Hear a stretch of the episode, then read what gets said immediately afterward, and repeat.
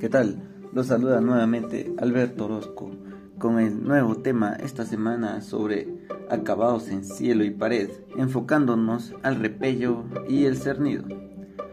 Comenzamos.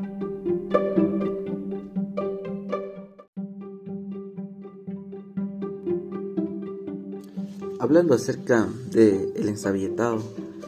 eh, tenemos que hablar de, la preparación de, de la superficie de los materiales.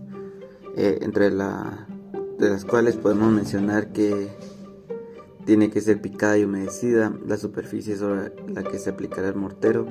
eh, bastardo y se le llama de esta manera porque solo sirve de, de, relleno que las maestras estén colocadas a nivel y a escuadra que los diferentes tipos de mortero sean preparados según sus componentes y granulometrías y que su proporción volumétrica eh, satisfaga la adherencia específica. Eh, la preparación de las mezclas sean eh, realizadas en superficies limpias e impermeables.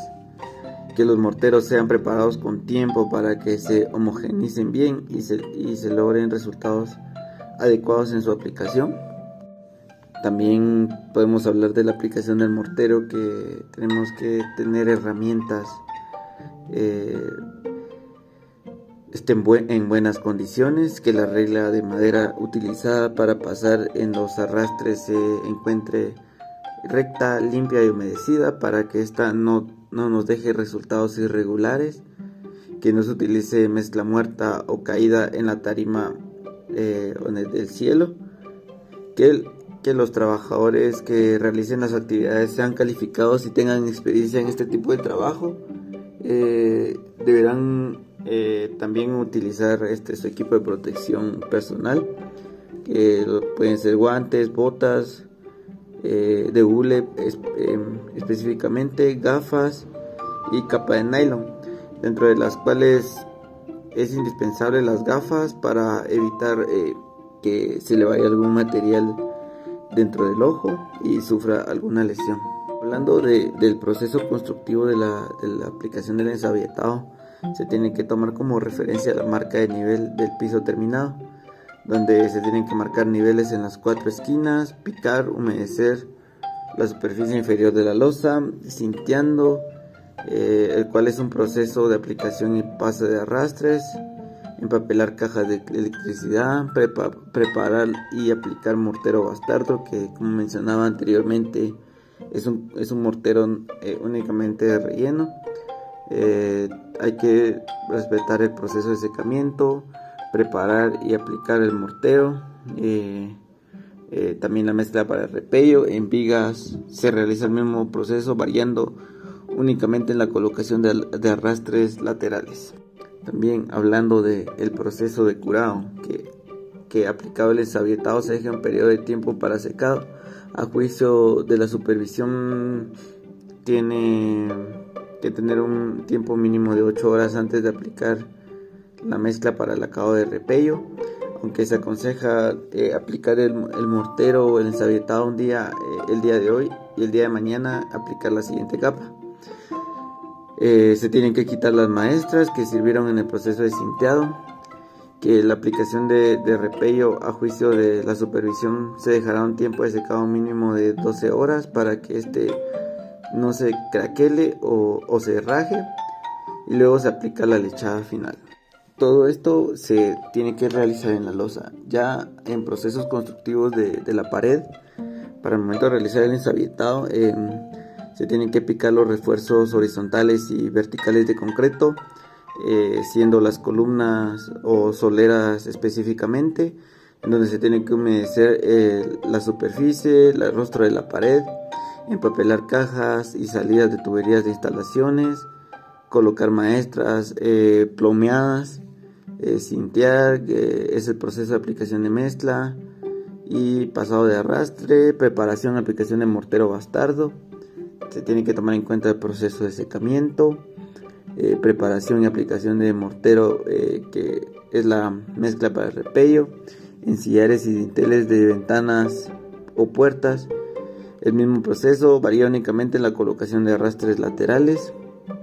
Eh, tenemos que tener en cuenta que, que el ensabietado y repello en paredes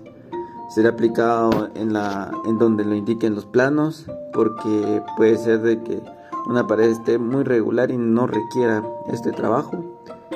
Eh, que tenemos que tener en cuenta que si no se especifican los, los materiales y el proceso constructivo para,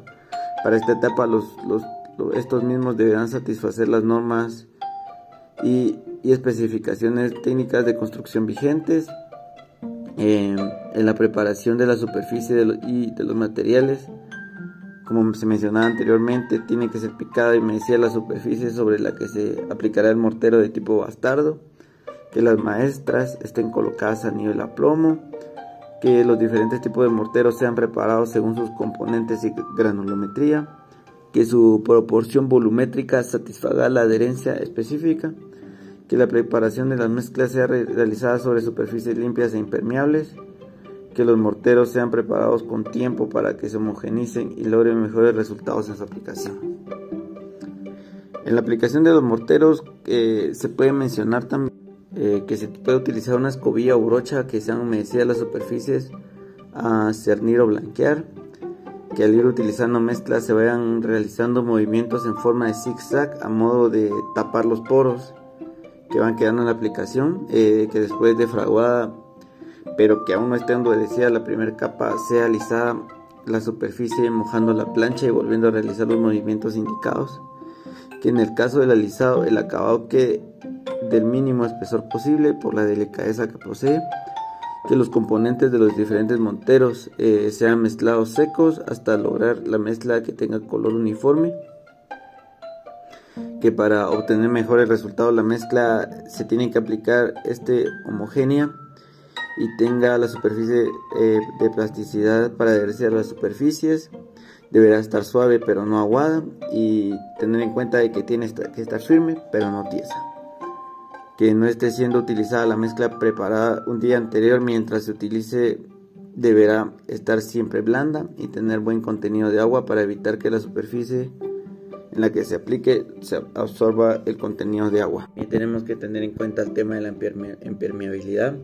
en los alisados o blanqueados con, con la aprobación del ingeniero que esté supervisando podrá agregarse a la mezcla un impermeabilizante líquido o bien se puede aplicar después superficialmente una brocha sobre la capa ya alisada. Eh, se tienen que seguir las instrucciones que, que indique o, o, que el fabricante del producto tenga especificado. También tenemos que tener en cuenta que los diferentes tipos de morteros sean preparados según sus componentes, adecuados según su granulometría y que la preparación de mezclas sea realizada en una superficie limpia e impermeable. Y eh, últimamente hablando de la aplicación de los morteros, em, que tenemos que tener en cuenta que tenemos que tener herramientas en, óptimo, en óptimas condiciones eh, para que el trabajo sea adecuado, que tenemos que tener en cuenta el tema de, de los andamios, eh, que sean tarimas, eh, estén hechos de, de, una forma adecuada para que satisfagan las condiciones de resistencia, estabilidad y seguridad requeridas para los trabajadores. como siempre tenemos que tener en cuenta la experiencia y la calificación de los trabajadores para que tener un trabajo garantizado que se siga un proceso constructivo, es decir, primero untando la mezcla, segundo pasar la plancha de madera grande y por último pasar la plancha de madera pequeña con movimientos eh, circulares para tener una superficie más uniforme. Tenemos que desempapelarla y tallar las cajas de electricidad teniendo cuidado de no doblar o quebrar eh, algún elemento de estas cajas eh, y tener por último en cuenta que los filos de las vigas y gotas estén de, la mejor manera talladas. Tomando en cuenta todas las recomendaciones y procesos constructivos, se puede llegar a una aplicación adecuada de acabados en cielo y pared.